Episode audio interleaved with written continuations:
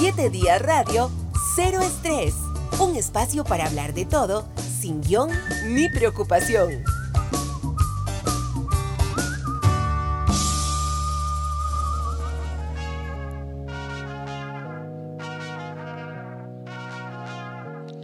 Bueno, es la primera vez que va a sonar Bad Bunny en este programa, en este espacio. Eh, para que vean que aquí respetamos los gustos de todo mundo, como el de nuestra invitada de hoy, Jennifer. Segura, Jennifer, muchas gracias por estar con nosotros hoy en Cero Estrés mientras escuchamos este tema de Bad Bunny. Contanos. Bad Bunny, no, no tenés cara de Bad Bunny, no, tienes cara de que te gusta esa música, pero vamos a ver, contame, ¿cómo es eso? ¿Te gusta esa canción? ¿Te gusta ese género? Don Rodolfo, un placer, de verdad, un honor estar acá y un placer entonces ser la que les trae a Bad Bunny y también a Bomba Stereo por aquí. Todo, pero Bad Bunny no. no, no, no. En realidad, bueno, esta canción a mí me encanta. Es de hecho de las canciones, el mismo Bad Bunny lo dijo, de las pocas canciones, la primera canción que él escribe de amor. Así que para los más conservadores es una canción muy tranquila, muy linda, con muchísimo amor. Eh, y entonces me encanta. Y sí, yo no sé a qué te referís con que uno tenga que tener cara de Bad Bunny. ¿Cómo te imaginas a la gente que escucha Bad Bunny? A mí me, bueno, no, no como me imagino a la gente que escucha Bad Bunny. ¿Cómo me, me, imaginaba usted? Más romántica, más eh, canciones, digamos, eh, no sé, em, inclusive hasta rayando un poco en, en ranchero y en estos géneros. Pero no, no, eh, caras vemos Gustos no sabemos, escuchemos otra vez un pedacito más del tema. ¿Cómo se llama este tema? Igual que todo tu besito. Se llama Ojitos Lindos. Ojitos, lindos, de Bad Bunny. De Bad Bunny, de Don Benito. Pero sí, bueno, él es, ya yo sé que tiene ahí mala fama en muchas cosas, pero mira, es que esta canción, esta canción tiene tiene un mensaje súper bonito, muy romántico, por cierto, vos que hablas de la parte romántica, por supuesto tiene el estilo Bad Bunny en algunas partes, pero sí, pero sí, sí tengo, y en realidad ahora que decías cara de rancheras y cara de todo, es que vieras que yo sí escucho de todo, yo soy el legítimo de todo. De todo. De todo, o sea, yo crecí con mis papás, mi mamá tenía a Marco Antonio Solís, a Ricardo Montaner, a Queen, a los Bee así en la misma, en, el mismo estante. Entonces, una ensalada, sí. Y, uno. Exacto, exacto. Hasta los hermanos Rosario, de todo, de todo. Bueno, muchas gracias Jennifer, de verdad, por estar con nosotros aquí en Cero Estrés. Jennifer va a ser, eh, a partir de la próxima semana, me parece, una de las caras de un nuevo espacio de Teletica, ¿verdad, Jennifer? Exactamente, sí, en calle 7, el próximo lunes a partir de las 11 de la mañana.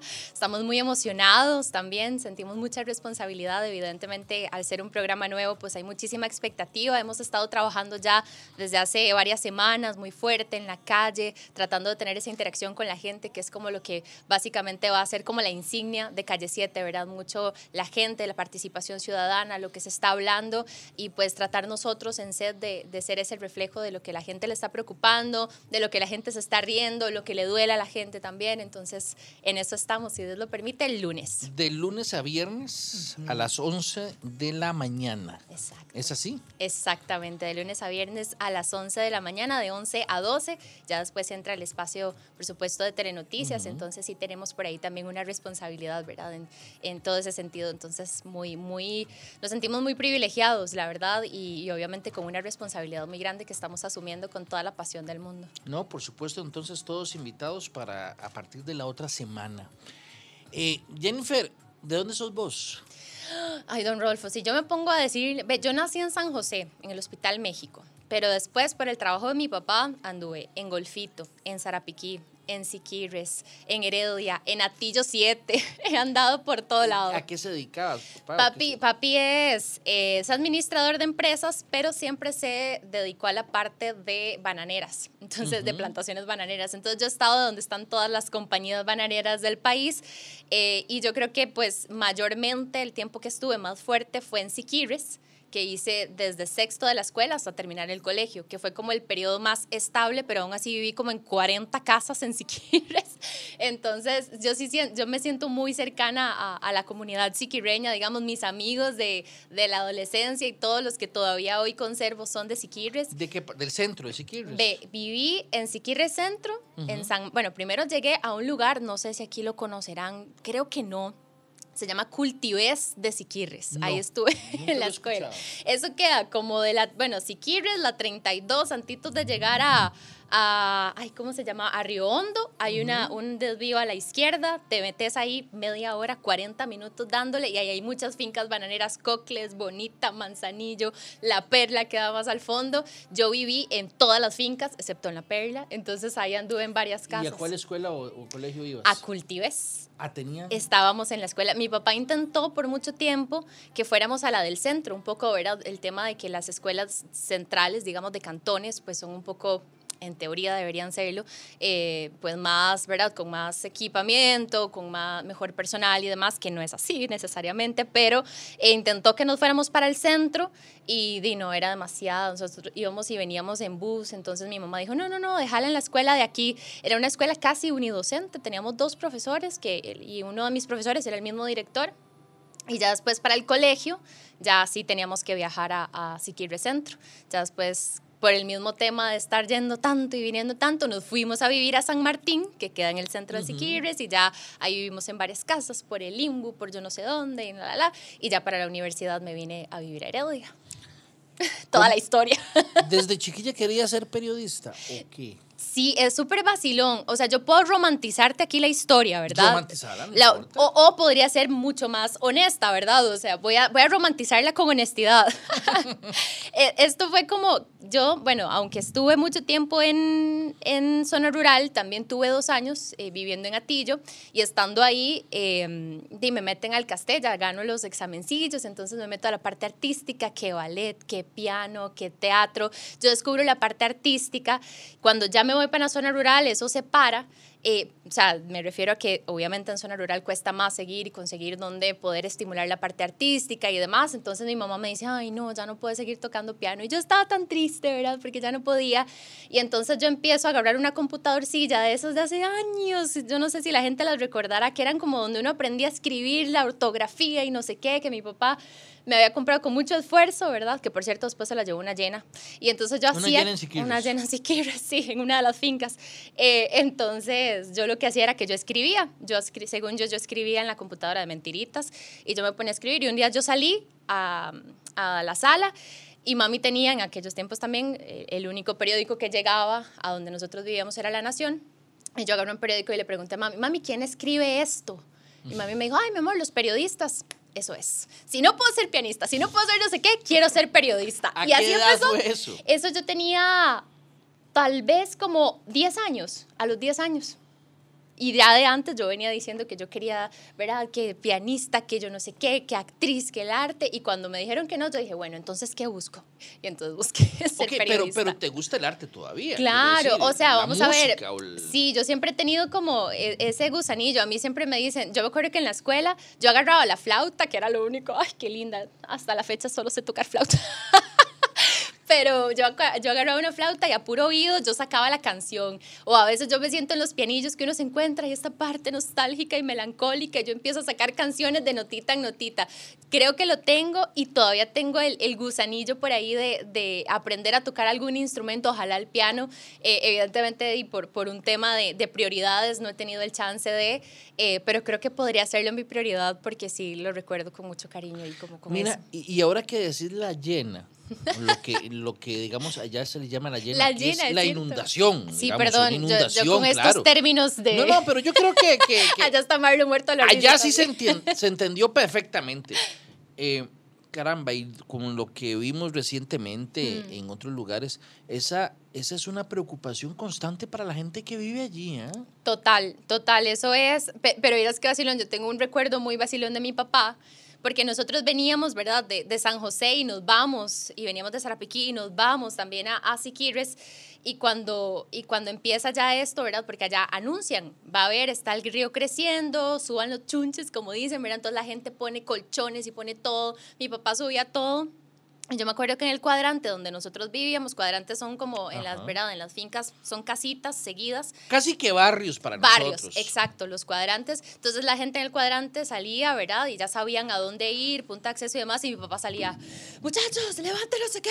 Intentando, ¿verdad? Según él, ser el, el que estaba poniendo orden. Y la gente caminaba con una paciencia, con una tranquilidad. Ya lo tenía todo tan medido que más bien éramos nosotros los que estábamos por primera vez experimentando eso. Entonces, si bien a- obviamente hay una gran preocupación y yo creo que los eventos que hemos estado viendo recientemente son cada vez eh, más fuertes, en aquellos tiempos di, era verdad que se subía el brillo, entonces la gente salía. Yo me acuerdo que yo metí en aquellos tiempos, mi mamá no era consciente de esto, pero teníamos periquitos, entonces teníamos periquitos, yo agarré mis dos periquitos, los eché en una, en Una una, no jamás en una bolsa, en una funda de almohada. Ajá.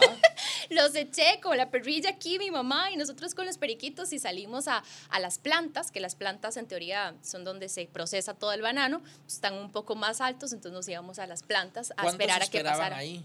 Uf, era, Horas. era muchísimo tiempo. Una vez esperamos toda una noche, o sea, de que nosotros llegamos, yo me acuerdo, yo iba como con, eh, estaba chiquitilla, iba con el agua a la cintura, mi mamá me agarraba durísimo, mi hermano también, mi papá iba allá según él, ¿verdad? Dominando la situación.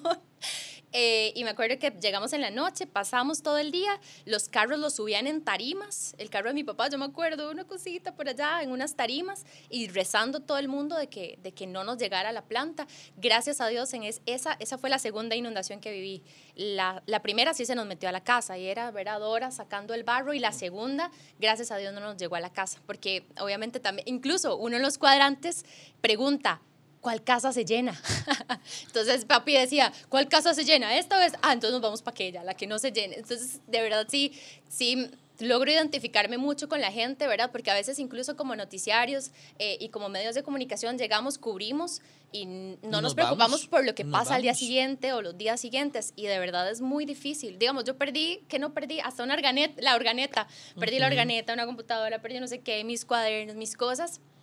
Eh, y bueno, yo creo que eso le pasa a muchísimas familias todos los años y obviamente hay un tema también de mitigación que siempre, yo creo que desde que yo lo recuerdo se está hablando y ahora que cada vez es más fuerte el tema de cambio climático, uno de los retos es el tema de la mitigación y las migraciones que se deberían estar haciendo también por eso, ¿verdad? Pero bueno, la gente sigue viviendo en estos lugares, se ponen, me acuerdo que se ponían diques, se ponía de todo eh, y, y, no, no hay nada que pueda ¿Todavía tienes contacto con, con amigos allá? Sí, bueno, ah, sobre todo los del cole, los de la escuela les perdí el rastro, me acuerdo de una Carolina que todavía creo que está viviendo en Cultivés y ya los del cole sí, que muchos se vinieron también a estudiar acá y todavía nos vemos, una de mis mejores amigas todavía es del cole. ¿Cuándo llegaste a San José? Ya, definitivamente.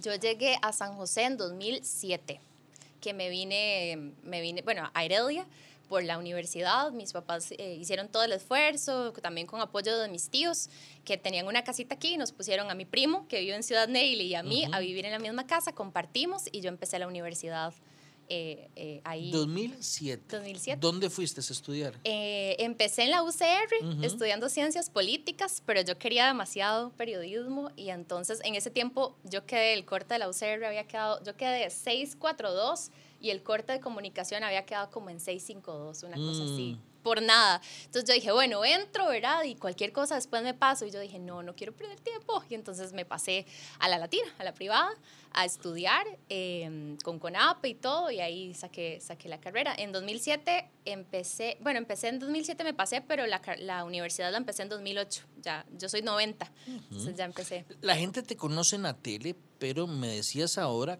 que tuviste un paso efímero, pero un paso en la radio. Sí, sí, súper corto en realidad.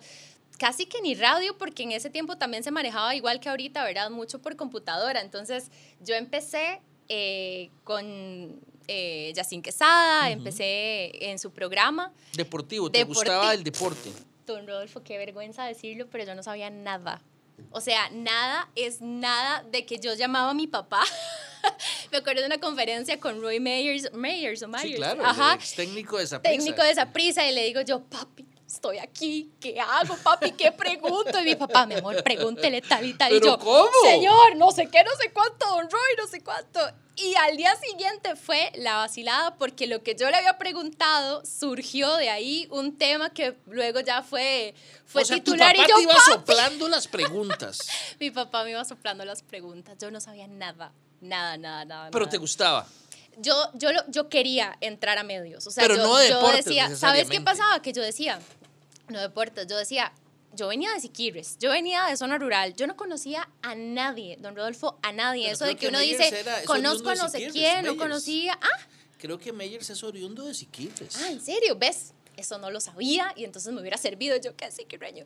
Pero en ese tiempo yo decía, no, necesito, ¿verdad? Ya, em, incluso yo había aplicado estando en la universidad a otros trabajos porque ya era hora de empezar a trabajar y di, entré a, a un call center y intenté y no sé qué y no se daba y yo ya estaba frustrada. Entonces cuando yo vi la puertita Claro. en deportes yo dije, a mí no me importa. Ahí voy y veo cómo lo hago. Y empecé ahí y bueno, ya después a Yacine le sale un, un espacio en Canal 13, Deportivas del 13 y ya él me dice, no, te quiero que, te, quiero que me ayudes a empezar este, este espacio y yo empecé con él. Y entonces ya iba a la calle, ya ahí sí estaba más metida, eh, yo hubo un tiempo que cubrí prisa hubo un tiempo que cubrí la liga, eh, obviamente todavía el tema de deporte fuerte, fútbol eh, en mesa, ¿verdad? Eran solo hombres y entonces a mí me ponían como a presentar cositas de, de, de béisbol y de otros deportes, ¿verdad? pero, pero las mujeres han ganado mucho terreno. Gracias a Dios. A mí me encanta verlas, me encanta verlas porque en ese tiempo, eh, en ese tiempo sí, además también entiendo, yo era una chiquita de 18, 19 años, eh, entonces era la- la- el primer bloque de deportes alternativos y el bloque fuerte donde ya se sentaban, ¿verdad? Figurones, digamos nosotros ahí eh, del deporte, pero sí, ese fue mi, mi inicio así. Entonces, estuviste en el CINAR. ¿Cuándo pasaste a otra noticia que no sea deportes? Ahí mismo, porque yo duré, es que con, con, con deportes yo duré mucho, cuatro meses. E- Estábamos, de hecho, en el Mundial de Brasil, me acuerdo, fue el año de- de- del Mundial, y ya después, no, mentira, de Brasil, no, de Sudáfrica, de Ujú. Sudáfrica, y ya después, eh, el, el año siguiente, yo entro a lo que antes era RTN Noticias, que eran las noticias de Canal 13. ujú. Me mandan a hacer un bloque de deportes a esa, a- al noticiario, digamos, y ahí la gente de RTN me dice, ¿quieres venirte? Y yo, sí. Voy ahí. Y entonces ya ahí empecé también unos cuatro meses y ya luego di el salto a, a otra empresa diferente, ¿verdad? Y, y A- ya a ahí sí fue a Repretel, Repretel. exactamente. eh, ya yo fui instruida por doña Roxana Zúñiga, nunca voy a olvidarla. Todo lo que aprendí con ella, ¿verdad? Pero, pero sí, más o menos va por ahí. en el CINAR estuviste poco tiempo. Sí, muy poco tiempo. Te pasaste a Repretel y ahí has hecho, o no, hiciste muchos años y ahora estás acá. Yo me imagino, Jennifer, que después de... Bueno, y me imagino yo, no, realmente, creo que todos los periodistas tenemos anécdotas y anécdotas de cosas chistosas o raras que nos han pasado en esta cobertura, en la calle, en transmisiones. Eh, ¿Vos tenés alguna en particular? Vacilonas, ay, es que yo creo que no hay interacción con personas que no sea rica, ¿verdad? O sea, uno, ¿verdad?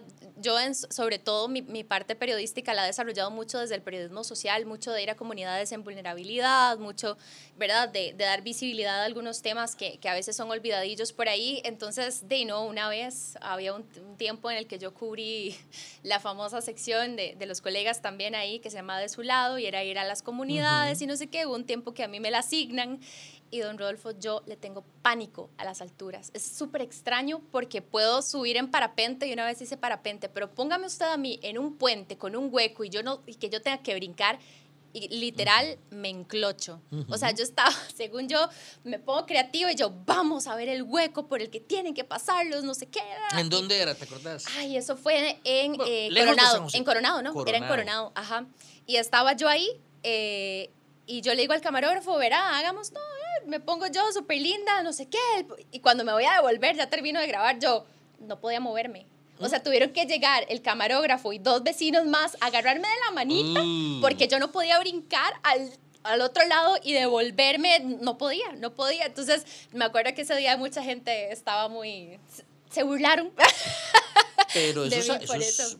eh, eso es común hasta en, el- muchas personas. Las Sí. fobias a alturas y fobias a arañas y fobias a culebras. Sí, pero yo no sabía que yo era y yo me pongo ahí toda mandada, ¿verdad? Yo, "Ah, vamos, hagámoslo y ahí quedé enclochadititica, como dice. Y también me imagino que, que, bueno, a partir de esa experiencia en periodismo, creo que todos conocemos gente maravillosa.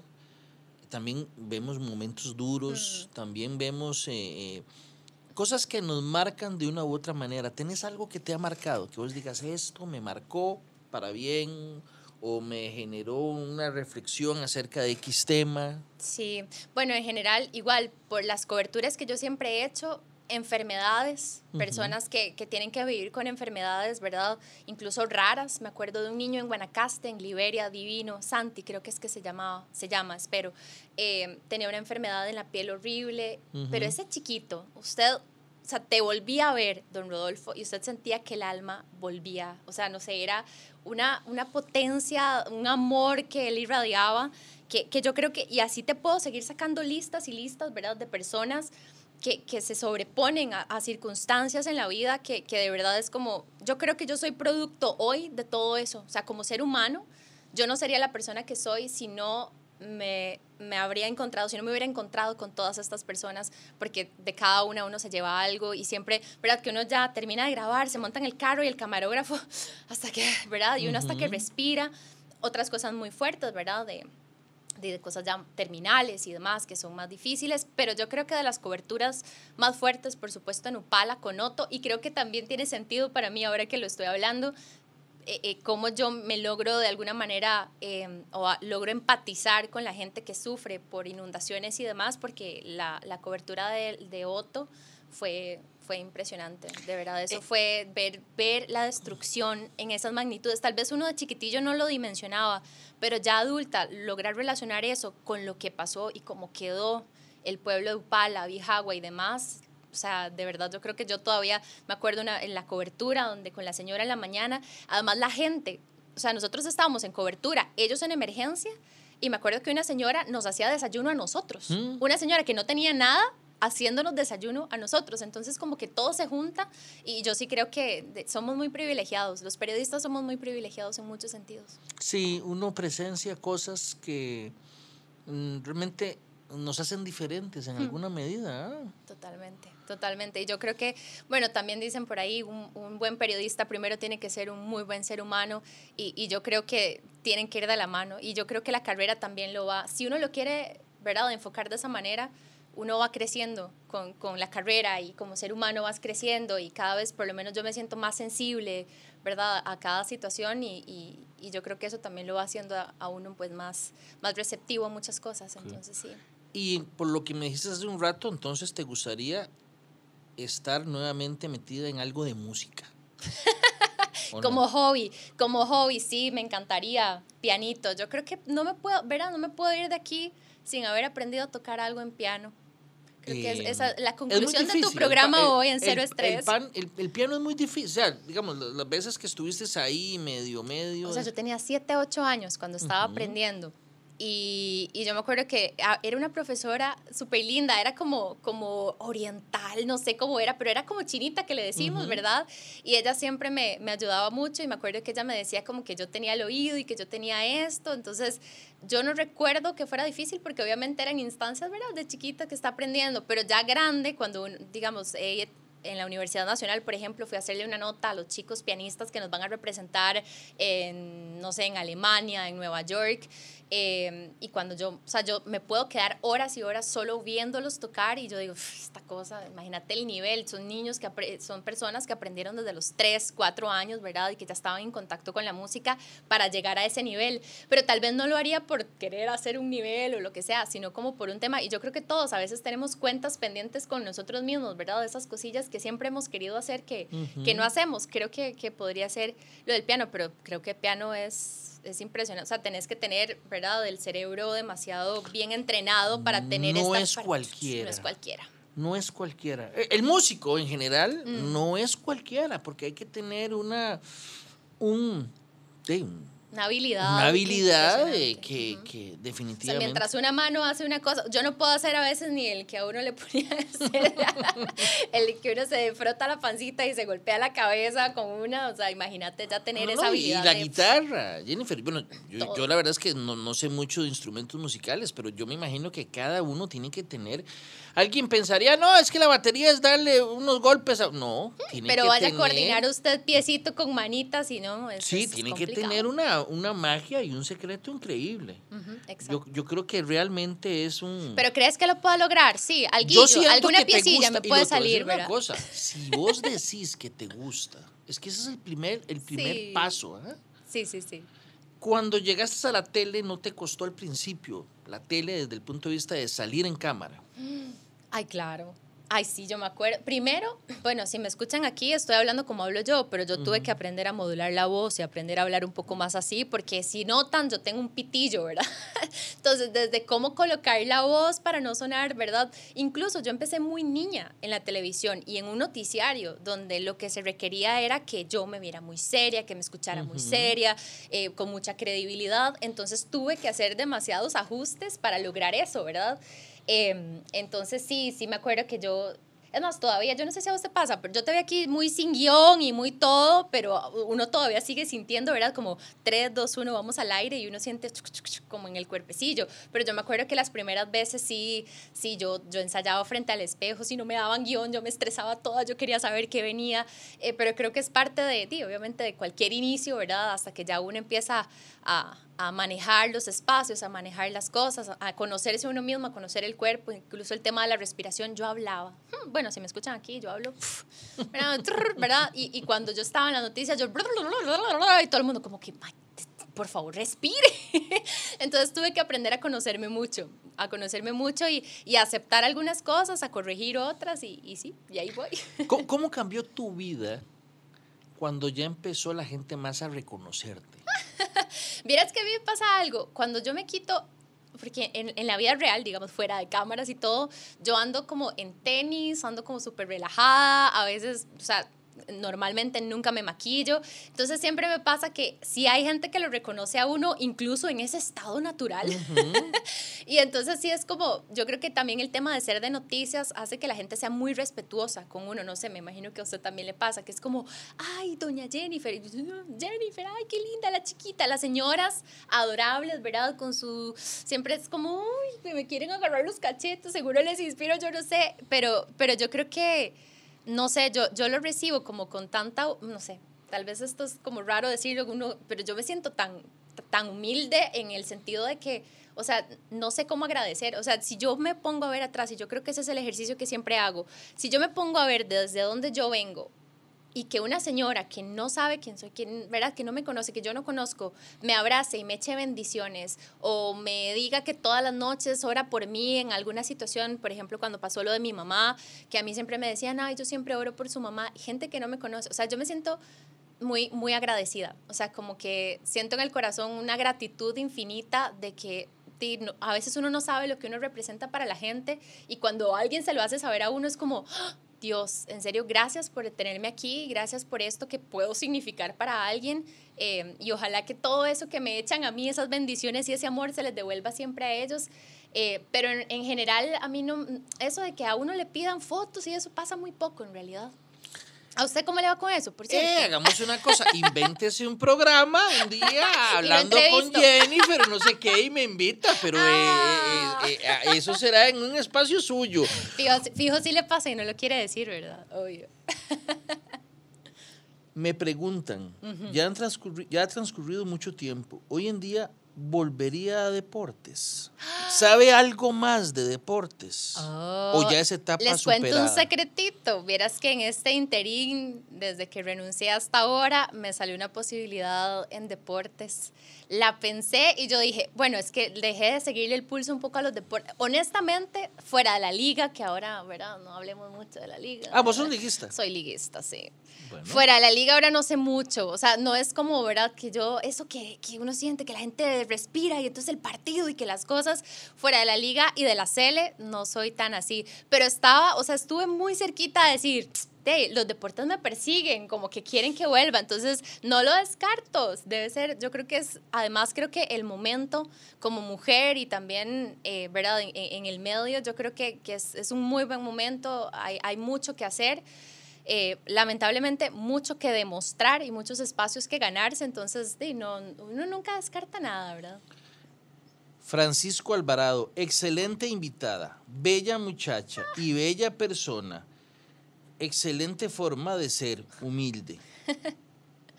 Qué lindo, Francisco. Muchas gracias. Eh, Jennifer, ¿te gusta leer? Me gusta mucho leer, pero vieras que nunca he sido así, ¿verdad? Yo creo que lo que más recuerdo que leía era Agatha Christie, que era así, ¿verdad? Como todo el misterio y demás. ¿Cómo no? Pero ya luego me puse un poco más curiosa y exploradora de, de el tema de, de, la mente, de programación neurolingüística, eh, incluso de otras filosofías de vida. Entonces me puse por ahí un poco más a Osho, que me encanta leerlo.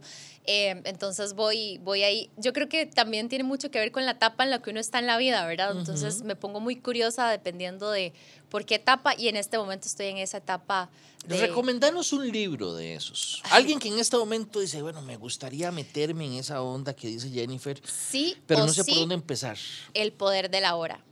El poder del... de Eckhart Tolle es la segunda persona que me recomienda en este mismo espacio el mismo libro. Es La vida te está queriendo decir algo. El primero fue, si no me falla la memoria, Don Rolando Araya, que lo tuvimos hace poquito.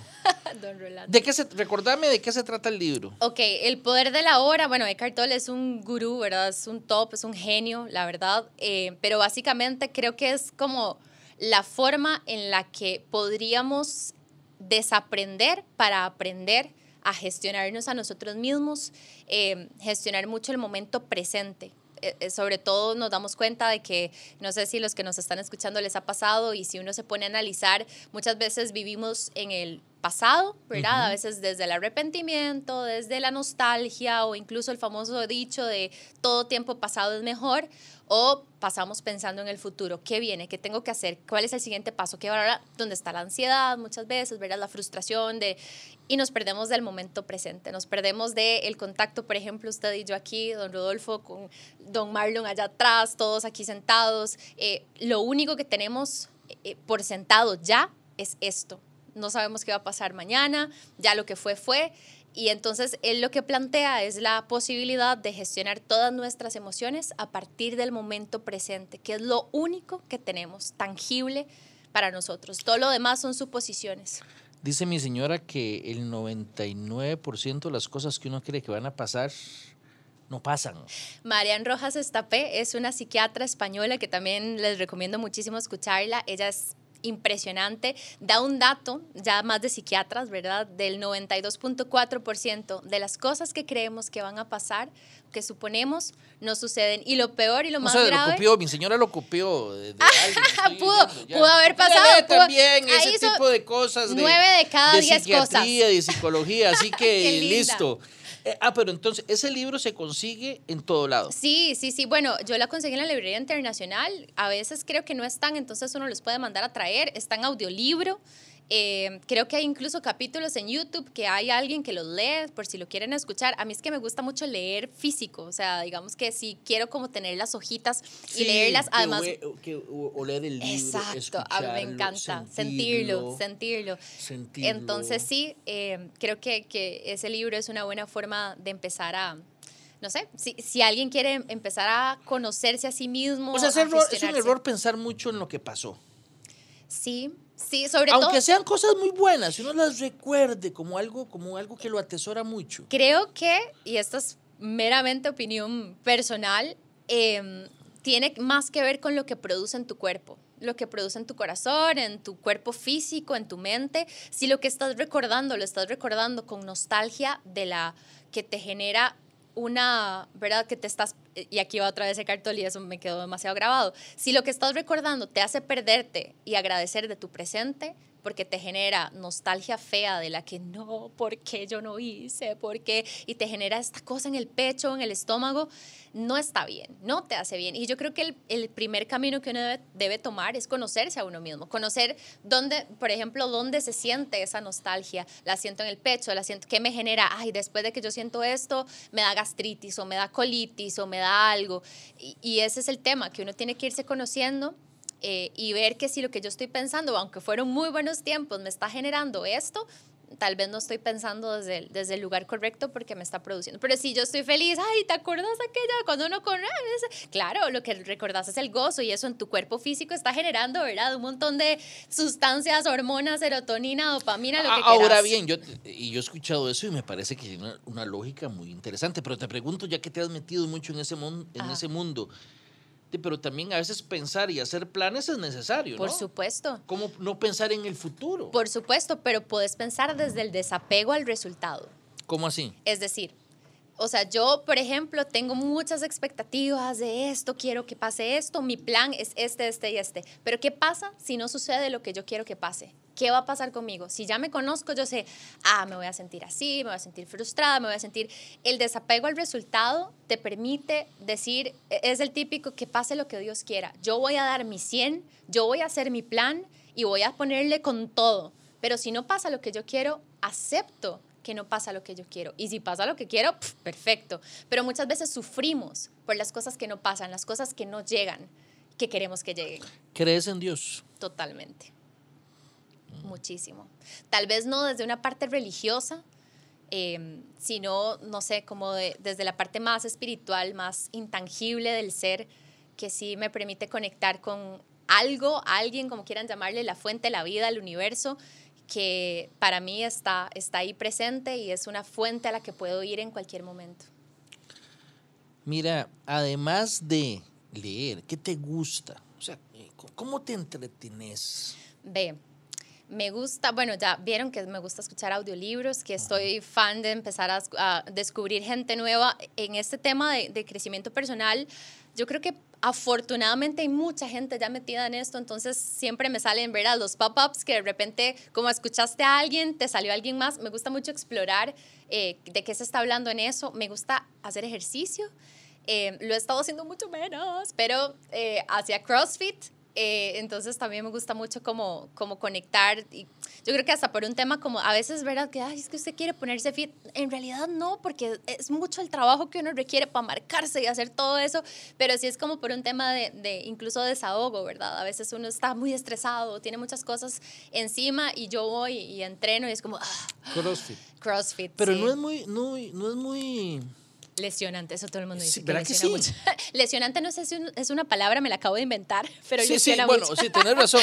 Pero sí, sí es un deporte que me parece que comparado con otros es de mucho impacto. Impacto, Y sí. termina la gente... Eh, eh, pero es que eso es un mito. O sea, yo, yo creo, bueno, a ver, no soy experta en temas físicos y demás, pero sí he visto desde sí la experiencia, practicas. desde la experiencia también que la gente que tiende a lesionarse es gente o que está con mala técnica y le metió aquel peso, ¿verdad? O que solamente dijo, ah, esto yo lo agarro y cualquier cosa, pum, y le das. Y, y repite y repite y repite. Yo creo que sí es mucho, otra vez, de conocerse. Digamos, yo sé, hay algunos movimientos que yo soy una debilucha, entonces yo le pongo poquito peso, pero la técnica, ay, pucha, alterofilia es cualquier cosa, ¿verdad? Eh, pero si yo sé que hay algún movimiento donde yo le quiero subir peso, entonces ahí voy. Pero creo que es otra vez el tema de, ¿verdad? De, de digamos que de no jugar de vivo, ¿verdad? Y, y, y, conocer el cuerpo de uno, hacer mucho caso, poner atención con técnica y demás. Qué bella entrevista, dice Nuria Morales. Personas como ella lo motivan a uno a hacer muchas cosas buenas. Ay, doña Nuria, gracias, qué linda. Eh, Yader dice, ¿cómo se llama el libro? Pregunta nuevamente por Se el llama libro. El poder de la hora de El Eckhart poder Tolle. de la hora. Excelente entrevista, dice Graven García. Felicidades, me encanta su filosofía. Oiga, muchos mensajes relacionados con este punto. Yo creo que usted podría hacerse un podcast. ¿Verdad? Jennifer, Yo tengo un podcast. Ajá. Sí, ¿cómo se lo tengo tirado. tengo dos temporadas de mi podcast, se llama Conexiones. Y ahí eh, también eran entrevistas un poco a... Se tocan temas relacionados con... Surgió en pandemia, eh, un poco tratando de ayudarle, ayudarnos entre todos a, a, gestionar lo que estábamos sintiendo, la incertidumbre, porque yo creo que la pandemia es el retrato de lo que nos pasa muchas veces, ¿verdad? De esa aspiración por el tiempo de antes, todos queremos volver a una normalidad y luego la incertidumbre de un futuro que no conocíamos. Entonces, como que sí, todo empezó a moverse por ahí. Entonces, hay entrevistas con psicólogos, con psiquiatras, hay entrevistas con motivadores personales. Por ejemplo, bueno, una que viene mucho acá también, Paulette Villafranca, que es buenísima. Entonces, eh, di, yo, yo agarré de todo, ¿verdad? En este camino uno conoce a mucha gente maravillosa y, y yo, yo lo sentaba y yo, hablemos un ratito, danos. Incluso con un chamán, entrevisté a un chamán que este año debería estar terminando, si le fue bien en Harvard un, un máster. Aquí en, Costa Rica. Harvard. No, él se fue para Estados Unidos. Okay. Ajá. Eh, no, no, yo, perdón. Yo, ah, que lo, entre, el chamán es de Costa Rica. Ah, sí, se llama Bruce. El chamán Bruce es demasiado bueno. Y entonces él también nos aporta un poquito de filosofía chamanística, digo yo, pero, ah, no, una maravilla. Yo creo que uno tiene que agarrar un poquito de todo y, y, y, ¿verdad? Lo que a uno le suene. Y cuando uno dice chamán, cualquiera se imagina, ¿verdad? Es un muchacho divino que ya está súper estudiado, impresionante, y entonces le quita a uno como esa creencia de que los chamanes andan, ¿verdad? Como con cosas, plumas y esas cosas ahí de, de vestuario, pero no. Vos no tenés hijos, ¿verdad? No, señor. ¿Tenés hermanos? Tengo dos hermanos, sí. Eh, el menor, Malcolm, que me acaba de hacer tía. Bueno, ya cuál me acaba, hace un año. Ya Samuel está por el 28 de julio. Un sobrino. Tengo un sobrino, Samuel. Está demasiado lindo. Es demasiado gordis, tiene unos cachetes divinos y le encanta bailar. O sea, uno le canta. Claro, ya me sé todas las canciones. Yo no sé si, los, si hay papás escuchándonos, pero las del payaso Plin Plin ya me las sé. Hay algunas que no tienen, uno que se llama Aram Sam Sam, no tiene sentido.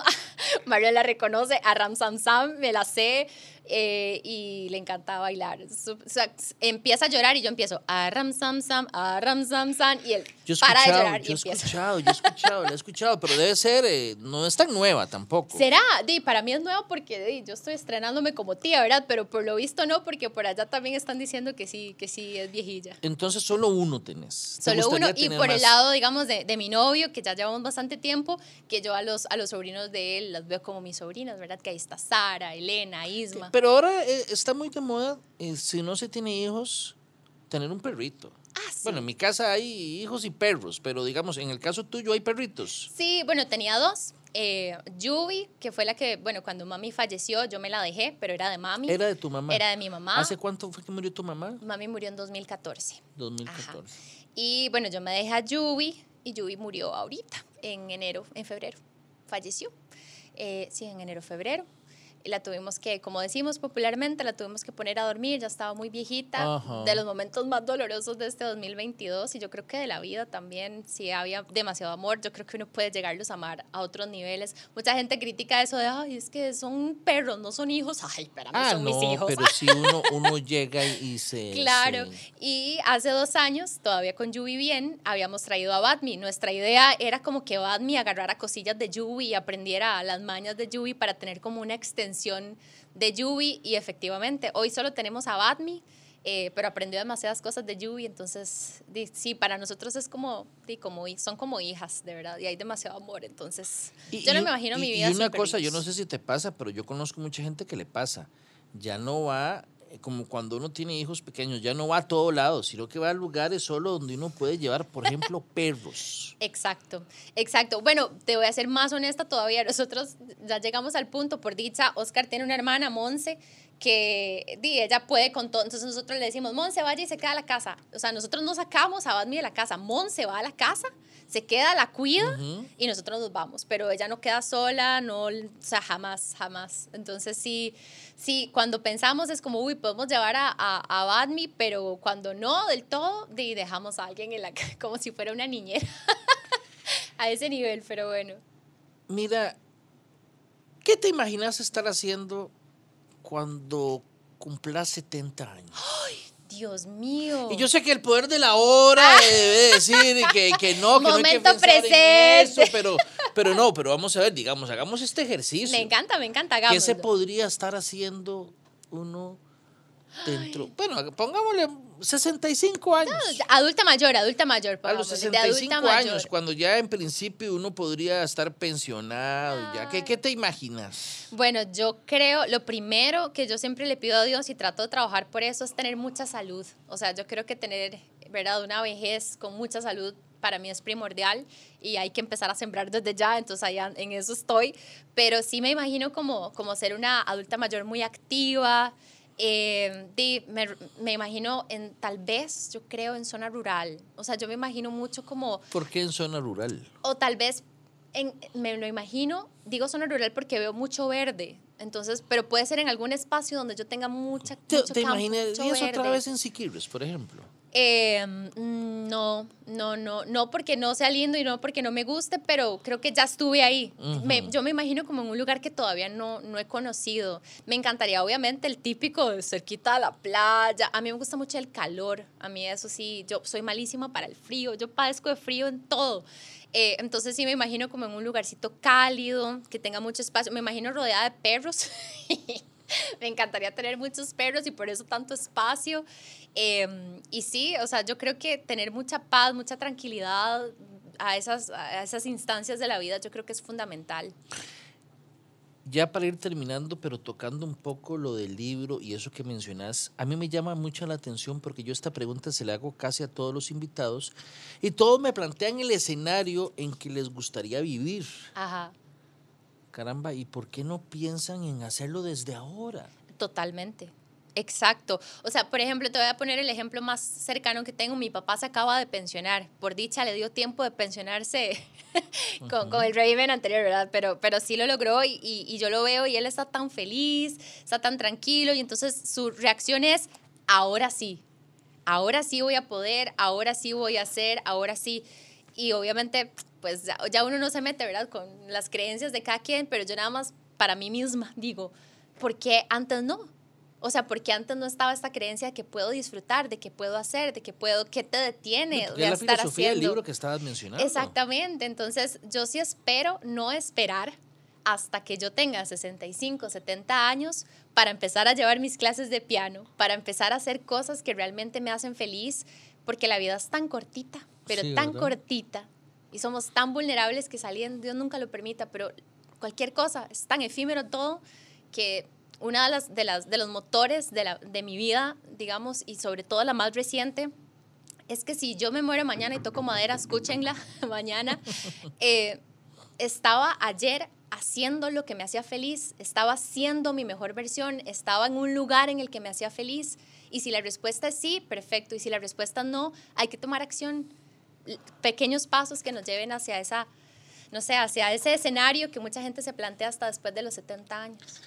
Jennifer, muchas gracias por aceptar nuestra invitación y venir acá a conversar con nosotros, cero estrés. No, muchísimas gracias. De verdad, amo el espacio. De verdad, eso, eso al inicio que suena de sin guiones y sin nada, bueno, ustedes lo ven, pero para los que nos escuchan, don Rolfo llegó aquí, se sentó sin guioncito, relajado, así que cero estrés, mucho éxito para este espacio, que sigan eh, trayendo muchísimos invitados, don Rodolfo, y que pueda usted explorar también esa faceta de otras personas y otras personalidades del país. Gracias y gracias a ustedes también por acompañarnos. Si Dios lo permite, los esperamos en una próxima entrega. Hasta entonces. En siete días radio, cero estrés. Un espacio para hablar de todo, sin guion ni preocupación.